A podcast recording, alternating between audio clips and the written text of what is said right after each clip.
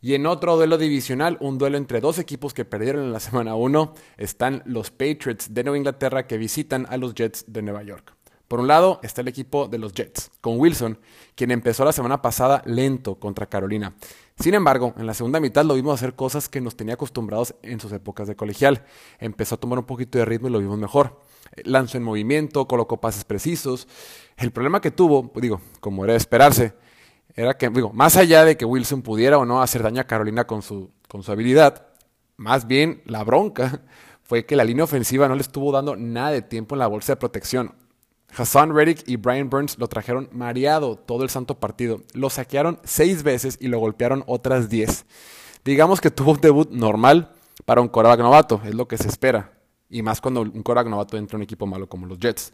Ahora, por su parte, el coreback que también debutó en la semana 1, Mac Jones tuvo un mejor día enfrentando a Miami hace 7 días.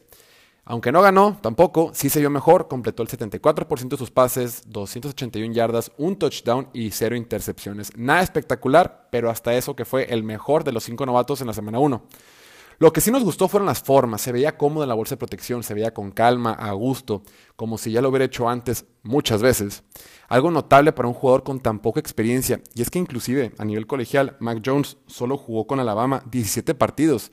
Entonces, tampoco, tampoco es un jugador que lo ha hecho en diversas ocasiones.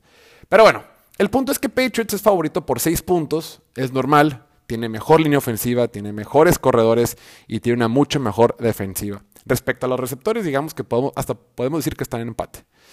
Entonces, el equipo de Bill Belichick debe de ganar el juego y así evitar irse 0-2. Mi pronóstico es que, a pesar de las ausencias importantes como las de Kyle Van y Trent Brown, aún así lo ganan los Patriotas de Nueva Inglaterra por un marcador de 20 a 10.